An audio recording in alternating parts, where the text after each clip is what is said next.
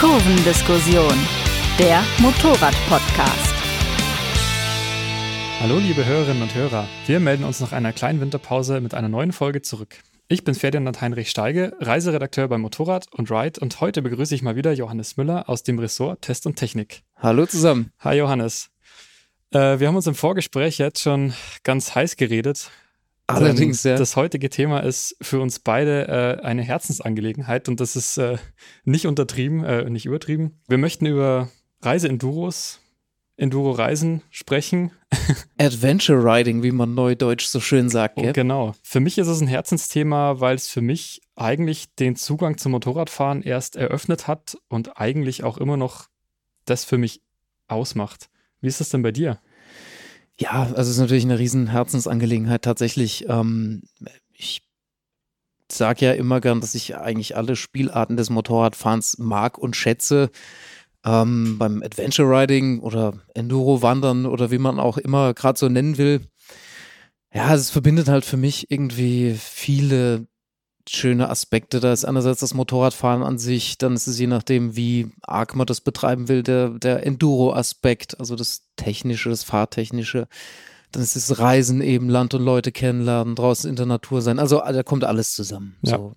Das war, finde ich, auch die Schwierigkeit, weil ich, ich wollte das Thema eigentlich schon relativ früh machen, letztes Jahr, und dann hat es aber thematisch nicht so reingepasst, weil wir auch mit der, mit der Tenere 700 eben angefangen haben. Und jetzt hatten wir aber relativ viel Supersport so in den letzten Folgen. Und ja, jetzt hoffe ich einfach, dass wir das so ein bisschen zusammentragen können, dass wir eine schöne Folge machen können und dabei hoffentlich auch nichts hinten runterfällt. Ja, wie du sagst, also das Thema steht schon ewig bei uns beiden Ja. auf der Liste. War eigentlich mitunter das erste, worüber wir sprechen wollten. gell? Genau. Ja, ich, ich würde einfach mal gerne mit einer These anfangen. Ähm, denn kein Test, auch bei uns nicht, kommt aus, äh, ohne dass man erstmal schreibt, so sinngemäß, äh, 99 Prozent der Fahrer fahren ja sowieso nicht ins Gelände. Und da Auf werden- Reiseenduros jetzt bezogen. Genau. Ja. Und was mich dabei aber stört, ist, dass einfach große Zweizylinder oder es sind ja teilweise auch Dreizylinder, Vierzylinder, das sind ja zugegebenermaßen auch Schottertourer. Und das finde ich, muss man gar nicht so, so despektierlich sehen. Aber die werden halt da mit Sportenduros verglichen. Und meine These ist eben, dass das alles ein großes Missverständnis ist, der an diesem Namen liegt. Reise Enduro. Weil der, Ja, weil der nämlich alles umfasst, von, einer, von einem 30 PS Einzylinder bis zu einer 170 oder wie viel hat sie? PS Multistrada V4. Ja, also man eben der Begriff Reiseenduro, äh, den wir im Deutschen verwenden, ist da so ein bisschen problematisch in dem Sinn, als dass an dem Enduro-Teil der Reiseenduro natürlich eine gewisse Erwartung hängt, die diese Motorräder natürlich mal mehr, mal weniger erfüllen. Ja, sicher. Also und natürlich ist es auch so, dass diese diese großen schweren Reiseenduros, um jetzt mal über die Motorräder zu sprechen, auch immer den Nimbus mitverkaufen, dass man damit eben auch Enduro mehr oder weniger gut fahren könnte. Und auch das ist natürlich dann mal gegeben, mal nicht oder auch sehr stark vom Fahrer dann abhängig, der drauf sitzt und auch dessen, was man sich zutraut. Ähm, also ja, der Begriff ist so ein bisschen unscharf, aber wir haben auch keinen viel besseren, Ja. oder? Ja, wir haben ja auch schon gesagt, dass, oder du hast mir schon öfters gesagt, dass du den Begriff eigentlich hast und eigentlich immer dieses Reise eigentlich streichen wollen würdest. So. Oder Enduro, je nachdem. Oder Enduro. Also Ja, also ich finde den eigentlich ganz schön und ich finde aber auch, dass es im Englischen zumindest ein bisschen klarer abgegrenzt ist, weil da gibt's eben Dual Sport und Adventure Bikes. Andererseits haben wir jetzt im Vorgespräch eben festgestellt, so richtig trennscharf ist das auch nicht. ja, Ähm, und ich habe letztens eine Reportage übersetzt zum Afrika Eco Race. Das ist so eine, so eine Veranstaltung, die so ein bisschen im Geiste der alten Dakar in Nordafrika eben stattfindet. Und da ging es auch um Adventure Riding oder Adventure Rider. Und das ist auch so, da habe ich mich echt schwer getan, aber so das, was dem so am nächsten kommt im Deutschen, ist, ist tatsächlich äh, dieses Wort Enduro-Wandern, das ich eigentlich auch schön finde, aber das so ein bisschen gemütlich klingt, es aber eigentlich ja gar nicht ist. Äh, Tut es, ja, Ja. tut es. Es klingt etwas betulich, äh, kann es sein, muss es nicht sein, aber ist für mich eigentlich ein schönes Konzept. Ja. Also, ja, also man kann sich da in dem ganzen Themenkomplex trefflich in irgendwelchen äh, äh, Definitionen verheddern. Auch äh, das gleiche trifft ja auf das Adventure Riding zu. Was ist eigentlich Adventure? Also es ist heute natürlich in allererster Linie mal eine hohle Phrase. So. Ja, Marketing, so. Begriff. Also davon, davon hat man natürlich genug. irgendwie, das, um nicht zu sagen, das nervt etwas, aber also es trifft natürlich andererseits, es steckt ein wahrer Kern drin. Also man, die Motorradkategorie äh, sucht und verspricht ja das Abenteuer und im besten Falle gelingt es ja auch auf diesen Motorrädern das Adventure, was auch immer das ist, irgendwie anzutreffen. Dazu brauchst du natürlich nicht zwingend irgendwie große Räder und viel Federweg. Also Adventure-Abenteuer, das ist ja eigentlich auch nur so das Verlassen der eigenen Komfortzone. Und dazu brauchst meiner Meinung nach nicht zwingend ein bestimmtes Motorrad, aber das steht wieder auf einem ja. anderen. Ja, um Blatt. das noch mit, mit äh, abgeklärt zu haben, Endurofahren, ja, das ist natürlich auch eher die, die sportliche Disziplin, von der wir da sprechen. Ja. Und daran liegt eben auch dieses Missverständnis wahrscheinlich begründet.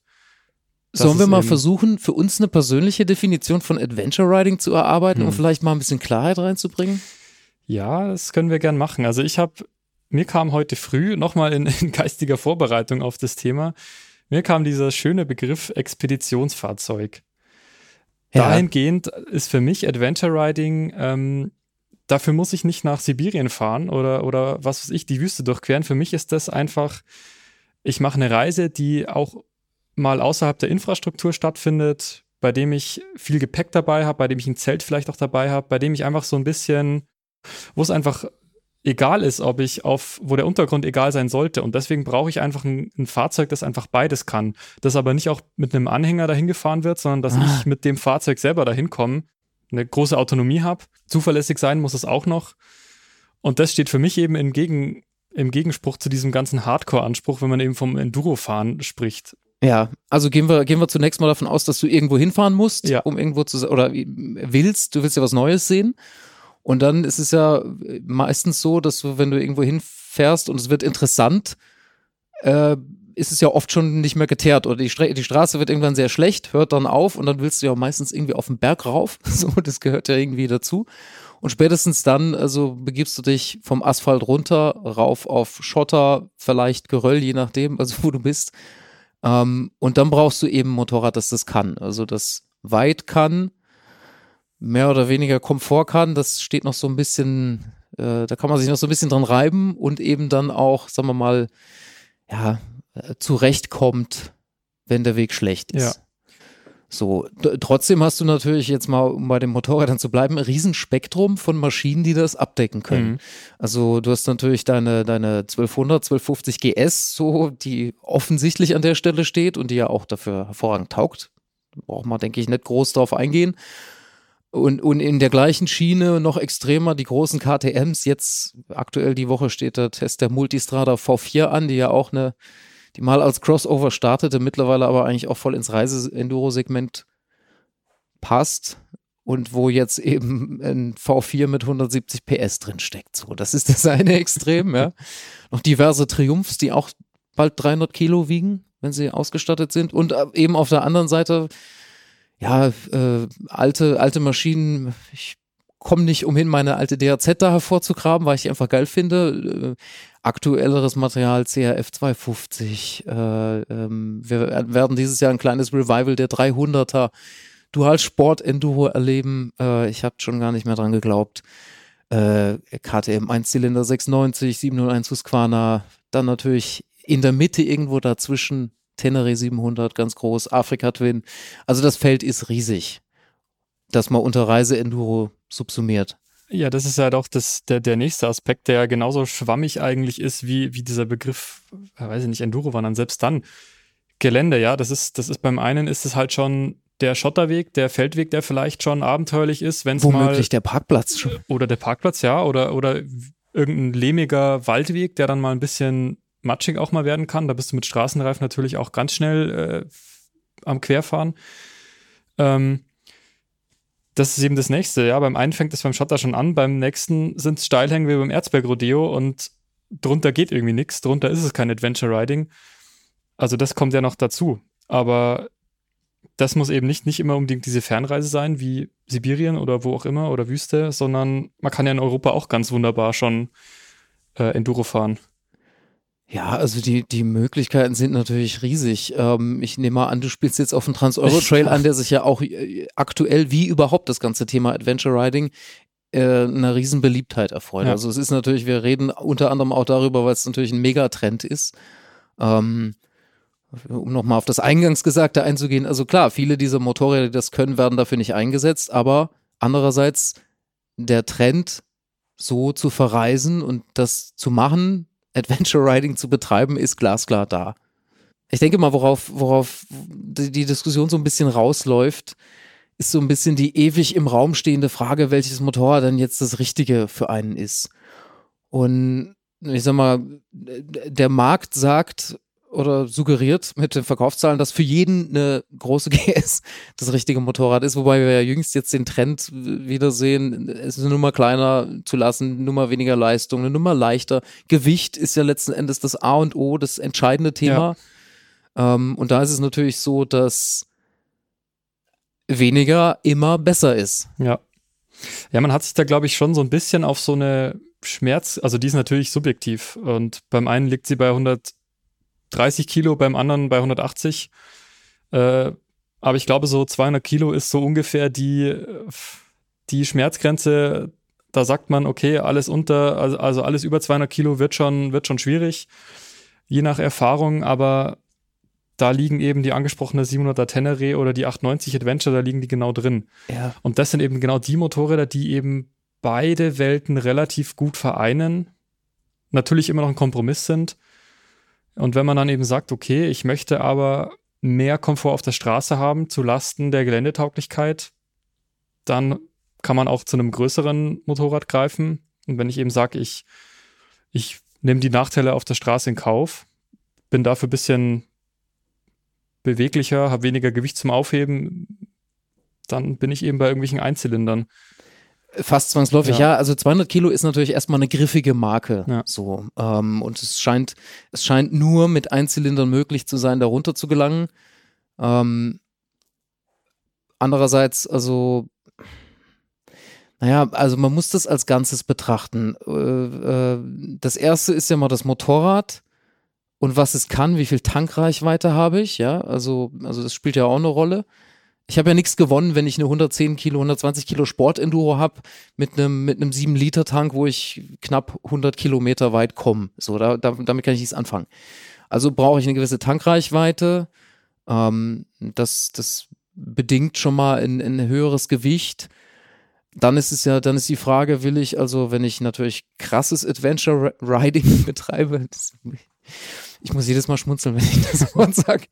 Also, wenn ich die, der Extrembeispiel, Weltreise, ja, dann brauche ich ein Zelt, dann brauche ich Trinkwasser, dann brauche ich Verpflegung, dann brauche ich Klamotten für verschiedene klimatische Bedingungen. Dann wird mein Gepäck irgendwann eine Summe annehmen, wo ich natürlich mit einem kleinen, leichten Einzylindern, womöglich mit einem Alu-Heck an Grenzen stoße. So, dann komme ich eigentlich automatisch zum Zweizylinder. Und dann ist natürlich wiederum ein gewisses, da wird schnell ein Punkt erreicht, wo es auf 10 Kilo auch nicht mehr ankommt. Ja. So, ja, also wenn ich jetzt, wenn ich jetzt sowieso, also es, man nimmt ja generell zu viel Gepäck mit. Ich bin da selber immer äh, sehr schuldig. Aber also je größer und je die Reise und je weiter weg, desto größer das Gepäck und desto unwichtiger der Aspekt sehr niedriges Gewicht.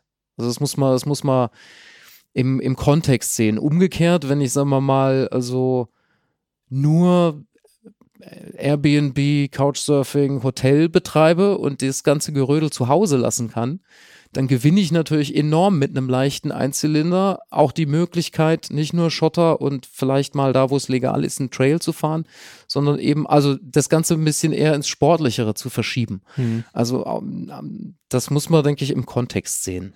Ja, das ist, das Reisetempo ist ja auch dann sehr unterschiedlich eben dementsprechend. Wenn du eben, weiß ich nicht, eine Tagestour machst oder dann hast du deinen Tankrucksack dabei oder eine Hecktasche, dann kannst du auch an, ganz anders dich durchs Gelände bewegen als mit Softgepäck hinten drauf und Ja. Zelt und allem oder, oder sogar noch Alukoffern oder was auch immer man dann so dabei haben muss eben.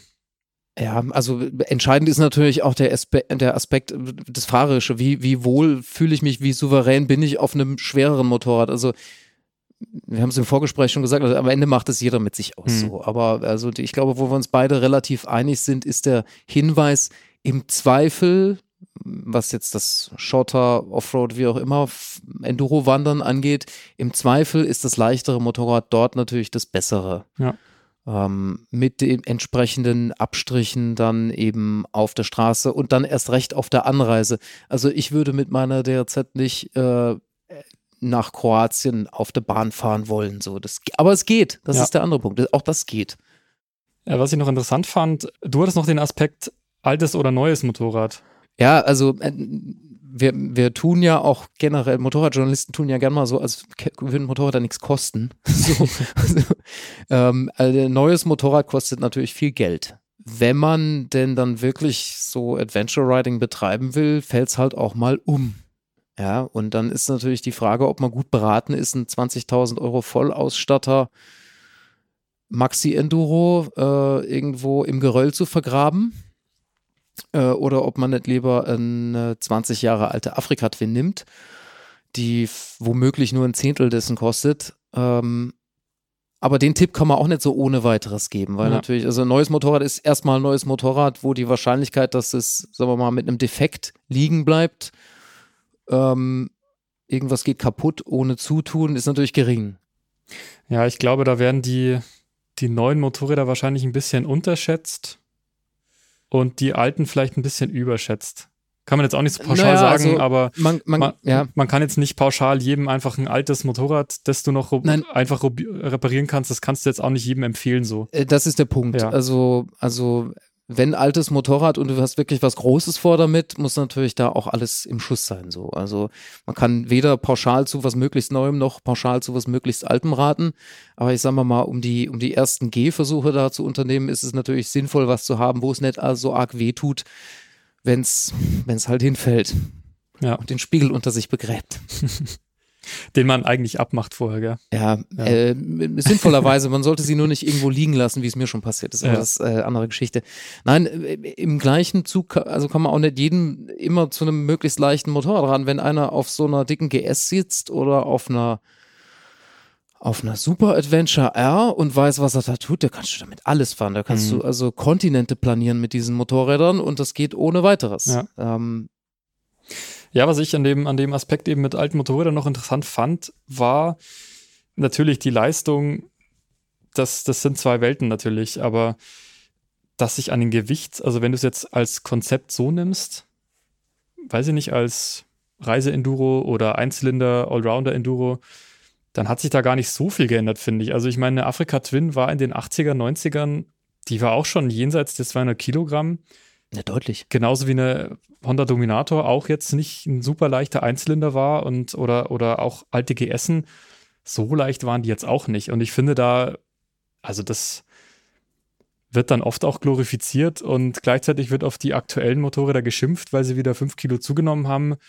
Ja, Naja, also heute Also- ist der Trend ja zum Glück ein anderer. Die GS wurde, die große GS wurde irgendwann leichter. Ja. Es gab eine 800er, die war auch nicht so schwer. ja, Ähm, ohne Ausstattung. 850er wieder ein bisschen Gegentrend, Ja. aber da wollen wir uns jetzt nicht allzu sehr mit beschäftigen.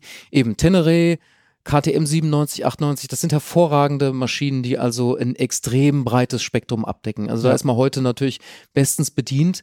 Die alten Maschinen, naja, also die sind natürlich heute in erster Linie mal günstig, viele, wobei es da natürlich auch Ruinen gibt.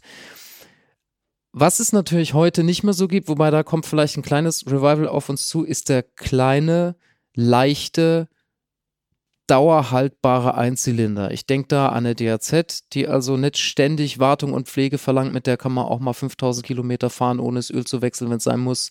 Die braucht nicht alle fünf Stunden eine Ventilspielkontrolle ähm, oder auch die luftgekühlten Motoren noch einfacher.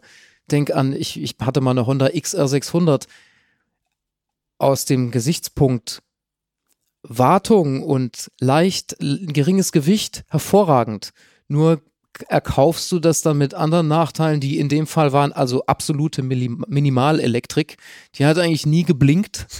Oder also da kannst du auch kein Navi anschließen. Da musst du schon extreme Verrenkungen unternehmen, um da also unterwegs Strom zu haben. Ja? mhm. Also man, man, es ist extrem kompromissbehaftet und einen Tod muss man immer sterben. Außer man kauft die Tenere. ja wir, haben- wir haben ja auch schon ja, wie gesagt, wir haben vorhin auch schon gemerkt, wir haben uns ein bisschen sehr auf, auf Modelle auch eingeschossen, aber ich wollte diesen Aspekt noch mit reinbringen, weil ich das eben interessant finde, dass eben die, wie gesagt, diese alten Reiseenduros der 80er, der 90er, dass die immer so verehrt werden, so schimpft man ja. so auf alles. Ja, also. Da schwingt noch der alte Ruhm der Dakar mit. Ja, vielleicht auch. Wir waren uns auf jeden Fall einig, dass, dass abseits der technischen Daten ja eigentlich immer der Fahrer oder die Fahrerin die Erfahrung und der Einsatzzweck. Das ist eigentlich das Entscheidende. Und ja. dass wir eigentlich äh, das Equipment ja völlig überbewerten.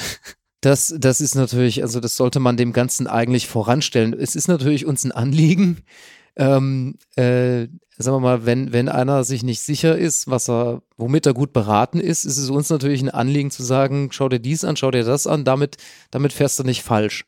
So. Andererseits kann man natürlich extrem gesagt mit jedem Motorrad alles machen. So, ja. Getreu dem Motto, wo ein Wille, da ein Weg. Ja, oder Two Wheels and an Engine. Two Wheels and an Empfehlung. Engine. Also genau, ein, ein, ein Motor, zwei Räder ist schon mal ein guter Anfang, um, um loszufahren und auch um Adventure Riding zu betreiben. Also wir haben natürlich.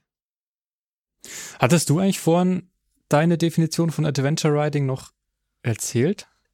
Nee, aber nicht, das könnte ja? man, also für mich. Äh, Können wir noch einschieben? Naja, also ich sag mal, für, für mich, alles, was jetzt rauskommt, ist ein Klischee. Also für mich, man verlässt halt seine Komfortzone so und, und das, das tut man natürlich nicht, wenn man auf dem Aldi-Parkplatz, wo man jeden Samstag äh, einkaufen geht, also rumknattert. Das, das, das ist da nicht zu holen. Man muss irgendwo hin, wo man noch nicht war und muss irgendwie was, was machen, wo man sich nicht ganz sicher ist, ob es gut geht. So. Dazu, damit möchte ich jetzt nicht dazu aufrufen, irgendwie blind sich irgendwelche Klippen runterzustürzen auf nicht gewarteten Motorrädern. Aber man muss halt was tun, wo der Ausgang nicht so ganz äh, klar ist. Also man muss irgendwie seine Komfortzone verlassen. Und das, das gelingt halt am besten, wenn man in möglichst exotische Länder auf möglichst abgelegene Berge fährt. So, dann, dann ist das eigentlich unausweichlich.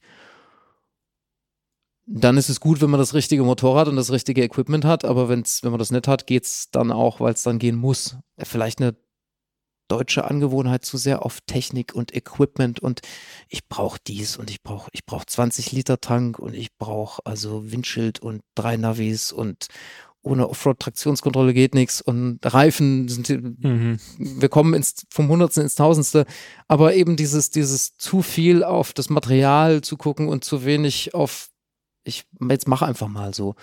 Äh, bestes Beispiel, wir waren vor zwei Jahren im äh, in Ladakh in Indien, wo man also in sehr großer Höhe äh, durchs Gebirge fährt. Also der tiefste Punkt, an dem man sich da befindet, sind 3500 Meter und von da geht es nur noch nach oben. Und was fährt man da? Da fährt man Royal Enfield 350er und 500er. Ähm, und diese Motorräder sehen nach zwei Jahren in der Vermietung schon aus, als wären sie so alt, wie sie ursprünglich aussehen, nämlich also die sehen aus, als wären sie 40 Jahre alt, sind es aber nicht. Aber worauf ich raus will, das ist natürlich, wie jeder weiß, die einfachste Technik, die man sich nur vorstellen kann. Ähm, Vergaser, keine Ahnung, 20 PS, 17, ich weiß es nicht mal. Aber es geht, man kommt damit ans Ziel. Das Material erledigt den Job. So. Es ist ein Muli und es tut, was ein Muli tun muss. Es fährt nicht schnell, die haben ab, ab also wenn man sich auf über viereinhalb bewegt, haben die so gefühlt noch fünf PS. Aber du kommst damit hin. Und wenn es kaputt geht, kannst du es mit einem Hammer reparieren. Also es ist, es gibt ja auch zwei Sorten von robust. Das eine robust ist, dass das nicht kaputt geht und das andere ist, dass, dass man leicht reparieren kann. Und diese mhm. Motorräder fallen eindeutig in die zweite Kategorie. Das ist vor Ort ein Vorteil. Du kriegst da keinen Laptop, mit dem du irgendein Steuergerät, ein Diagnosegerät, also auslesen könntest. Du kriegst auch keinen anständigen Sprit. Ja, also ich bin mir sicher, dass so eine 170 PS Reise Enduro, ja, vielleicht nicht alle, aber vielleicht manche, mit dem Sprit vor Ort einfach ganz nicht zurechtkämen. So. Und, und also es geht auch mit so steinalten, leistungsschwachen, mit wenig Federweg ausgerüsteten Straßenmotorrädern.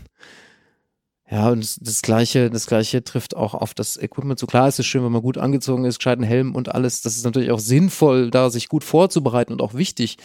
Denn zum Adventure Riding gehört es gehört halt auch dazu, irgendwann mal, also mal geht was schief und dann ist es natürlich auch gut, gut vorbereitet zu sein, aber du kannst dich eben auch nicht auf alles vorbereiten. Ja. Ja, jetzt sind wir doch wieder bei den Motorrädern, aber letzte Frage noch. Was, was wäre denn dein, dein ideales Adventure-Bike? Wie würde das denn aussehen? Also,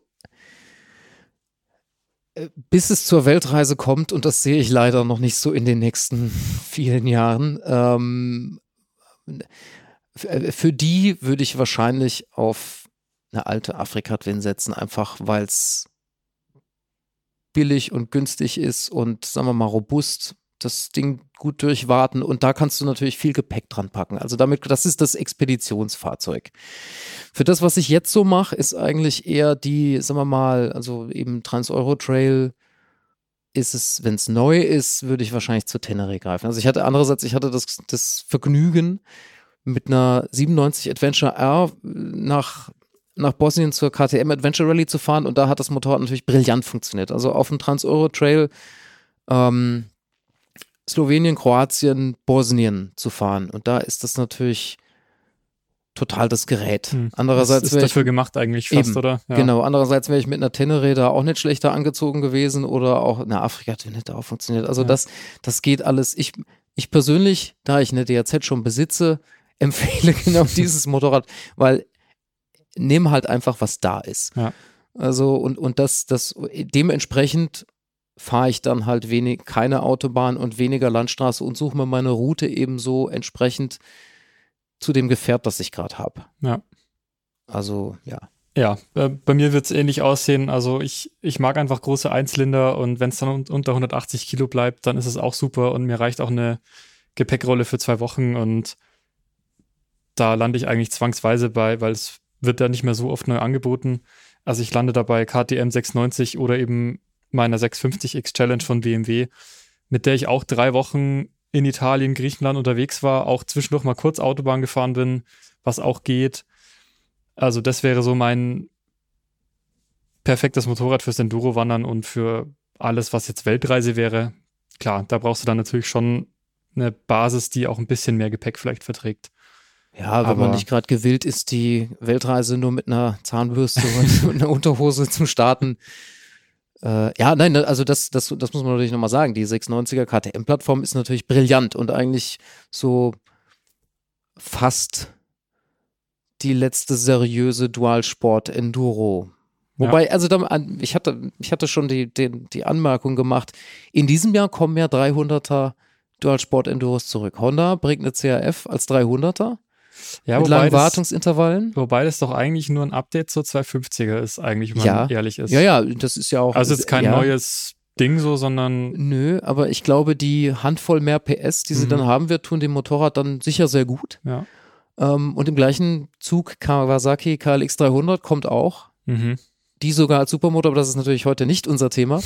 aber also da findet vielleicht so ein kleines Revival statt. Also das, das ist eine Sache, auf die ich mich sehr freue und ich glaube auch viele viele da draußen, weil, weil natürlich, ich sag mal, die Popularität des Trans-Euro-Trail jetzt die andere Probleme mit sich bringt. Vielleicht mhm. kommen wir da noch kurz zu. Ähm, die führt natürlich dazu, dass viele sich jetzt auch nach leichteren, einfacheren Motorrädern wieder umsehen. Und da ja. ist gar nicht so viel zu holen ich finde das auch schön, dass das ein, also ich meine, es gibt ja schon länger so, so 390 Adventure, 300er Versus, 310 GS, aber das sind für mich, mm. das ist für mich was anderes als, als ähm, wie gesagt, so eine 300er KLX oder so eine Honda CBF. Ja, das fängt schon bei den Radgrößen an. Also ja. Also du kriegst in die 390er kein 21 Zoll Rad ja. und das halte ich dann doch irgendwie für sinnvoll ähm, weil es auch auf der Straße nicht groß schadet. Also mhm. das, das halte ich für, sehr, für sinnvoll. Die Federwege, das ist schon nochmal was anderes. Ja. So. Das Problem bei den Sport oder bei den sportlichen Enduros sind ja eher die, die dann quasi einfach was Wartung und Tankinhalt eingeht, angeht, einfach da problematisch sind. Wobei, also Adventure Riding muss ja auch nicht zwingend die lange Reise bedeuten für mich. Im Vorgespräch haben wir so Revue passieren lassen, was hat man eigentlich so gemacht? Und da war eben neben diesem äh, Indien-Trip, der natürlich groß war, und äh, wir sind ja auch über, über den Balkan mit Straßenmotorrädern mhm. übrigens, da kann man gar nicht anders als in, in Nordgriechenland und in Albanien kannst du gar nicht anders als irgendwie Schotter und Geröll fahren, weil es einfach die Straßen sind. Und das, das geht auch mit Straßenmotorrädern. Ja. Ähm, worauf ich eigentlich raus wollte, wir fuhren auch in, in Rumänien schon mal so Sport-Enduro-Trips. Und da ist es natürlich so, Klar würde man das nicht als Adventure Riding bezeichnen, weil man jeden Morgen mit einem frisch getankten Motorrad, das wo abends noch einer die Kette geschmiert hat, da steht und abends ans selbe Ziel zurückfährt. Aber auch da kann ich Land und Leute kennenlernen und, und eben das am besten auf dem Motorrad. So, also da, in dem Moment ist es egal, dass ich auf einer Sportenduro sitze. Ich bin weit weg. Okay, ich bin nicht selber dahin gefahren, sondern ich bin halt hingeflogen.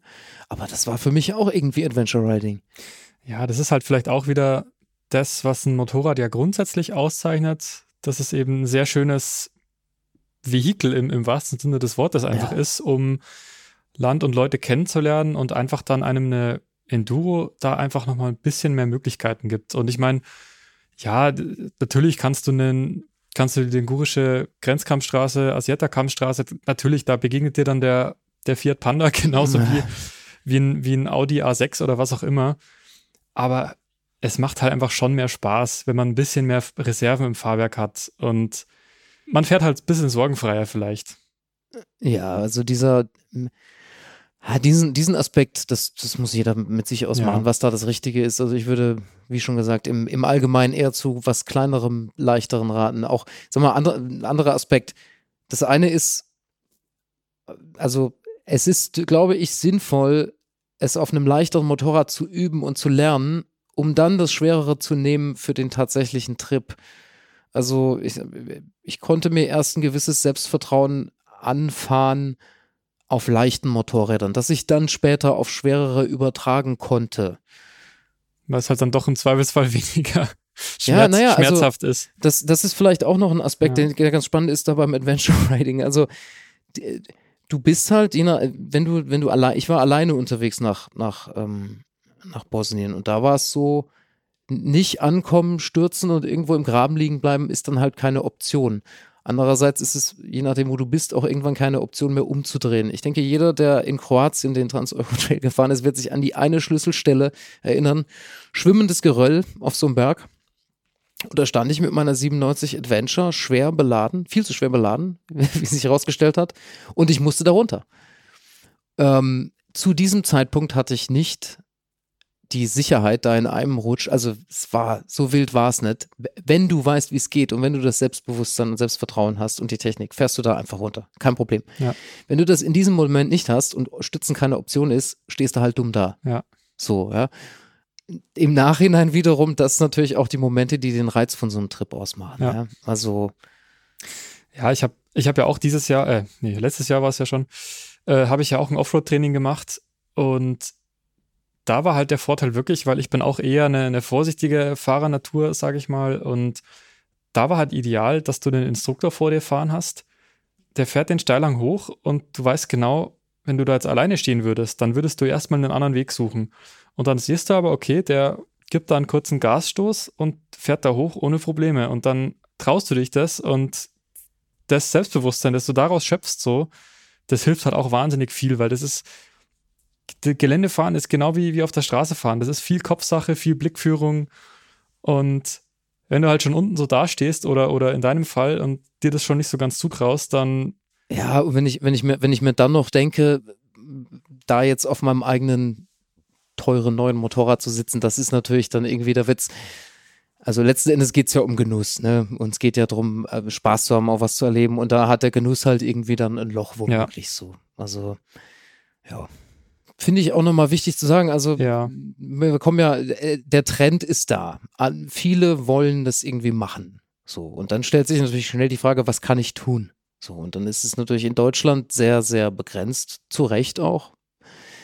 Ähm, und dann, dann kommt man schnell auf ein paar wenige Projekte, eben Trans-Euro Trail und Adventure Country Tracks, um mal ein Beispiel zu nennen. Ähm, nur ist es da natürlich auch so, du verfolgst das Forum auch. Mit jedem zusätzlichen Fahrer, der da langfährt, steigt halt das Risiko, dass die Bevölkerung vor Ort sich da gestört fühlt. Ne? Ja. Ähm, also, also ein, ein, Thema, über das wir natürlich heute überall stolpern, ja, ähm, wenn einer was macht, ist und viele machen es, dann, dann ist die Chance relativ groß, dass sich einer gestört fühlt eben, ja. Und also da, da würde ich gern einen Appell oder ein Plädoyer loswerden, doch Doch wenn man das schon macht, sich auch möglichst so zu verhalten und leise fahren und irgendwie Rücksicht nehmen. Der Trans-Euro-Trail ist keine Rennstrecke, auch wenn man vielleicht versucht ist, mit einem sportlichen Motorrad da lang zu fahren, aber ja, so funktioniert's nicht. So machen wir uns die Sache kaputt. Um den Aspekt noch aufzugreifen, mein perfektes Adventure-Motorrad ist auf jeden Fall leise. Ja, das habe ich jetzt mal vorausgesetzt, aber ja. Jetzt möchte ich dich mal fragen, was macht denn für dich den Reiz an der ganzen Sache aus? Mm. Weil das ist mir noch nicht so ganz klar geworden.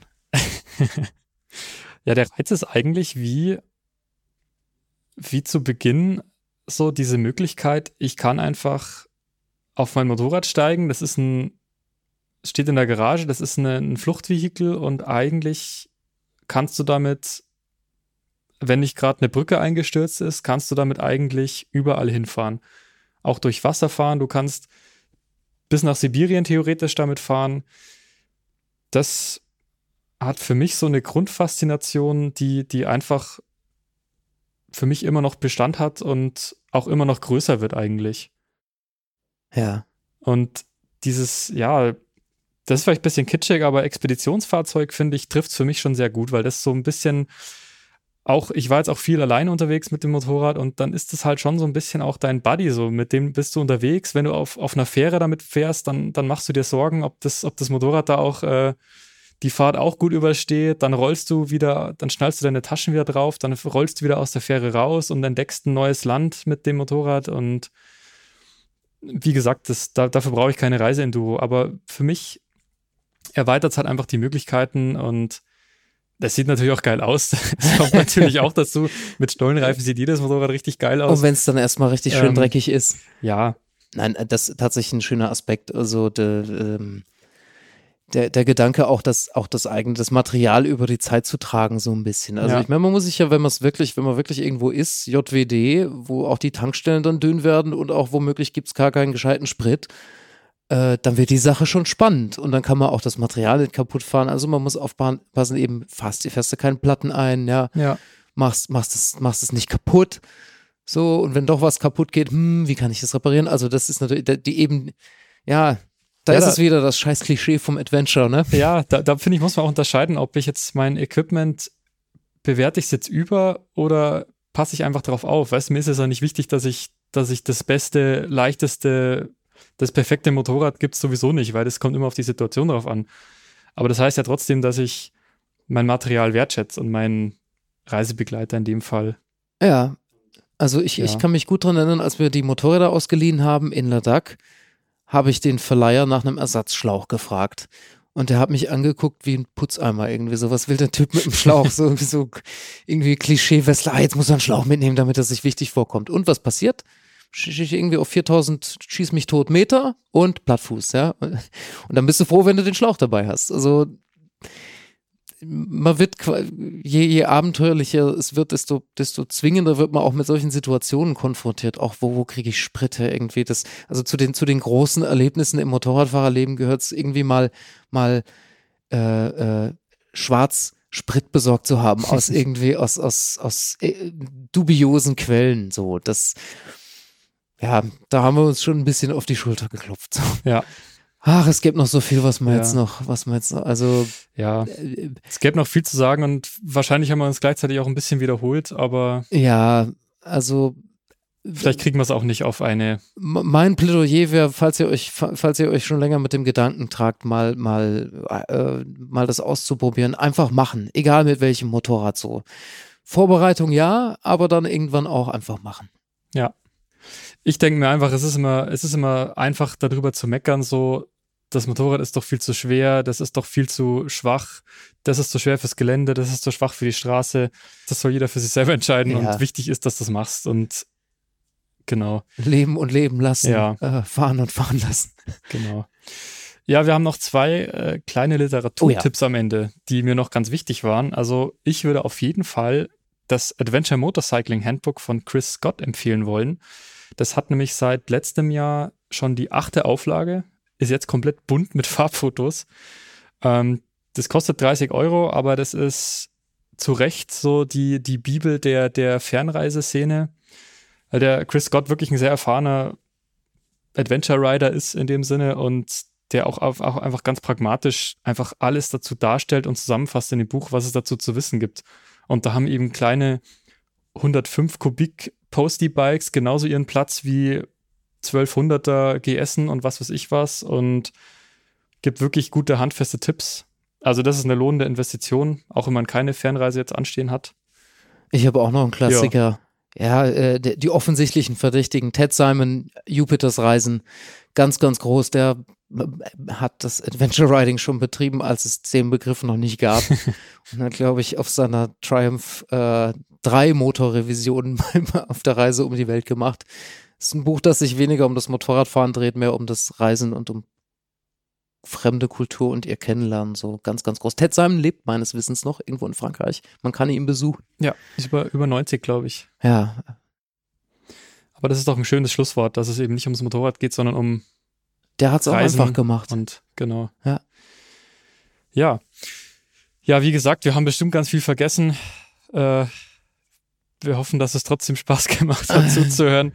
Äh, ihr habt vielleicht auch gemerkt, wir sind sehr in dem Thema drin und das treibt uns eigentlich ständig um und ich bin eigentlich ständig am überlegen, wo die nächste Reise hingeht und mit wie, viel Offroad-Anteil äh, das dann zugehen ah. soll. Trans-Euro-Trail ist auf jeden Fall was, was ich jetzt hoffentlich dieses Jahr mal schaffe vielleicht in Italien oder Frankreich zu fahren. Ja, vielleicht, wächst ja auch ständig. Ja, also genau. Achso, und wer ihn nicht kennt, ähm, transeurotrail.net, glaube ich. Oder ja. sogar org, wer weiß. Wir, wir posten findet's. das, genau.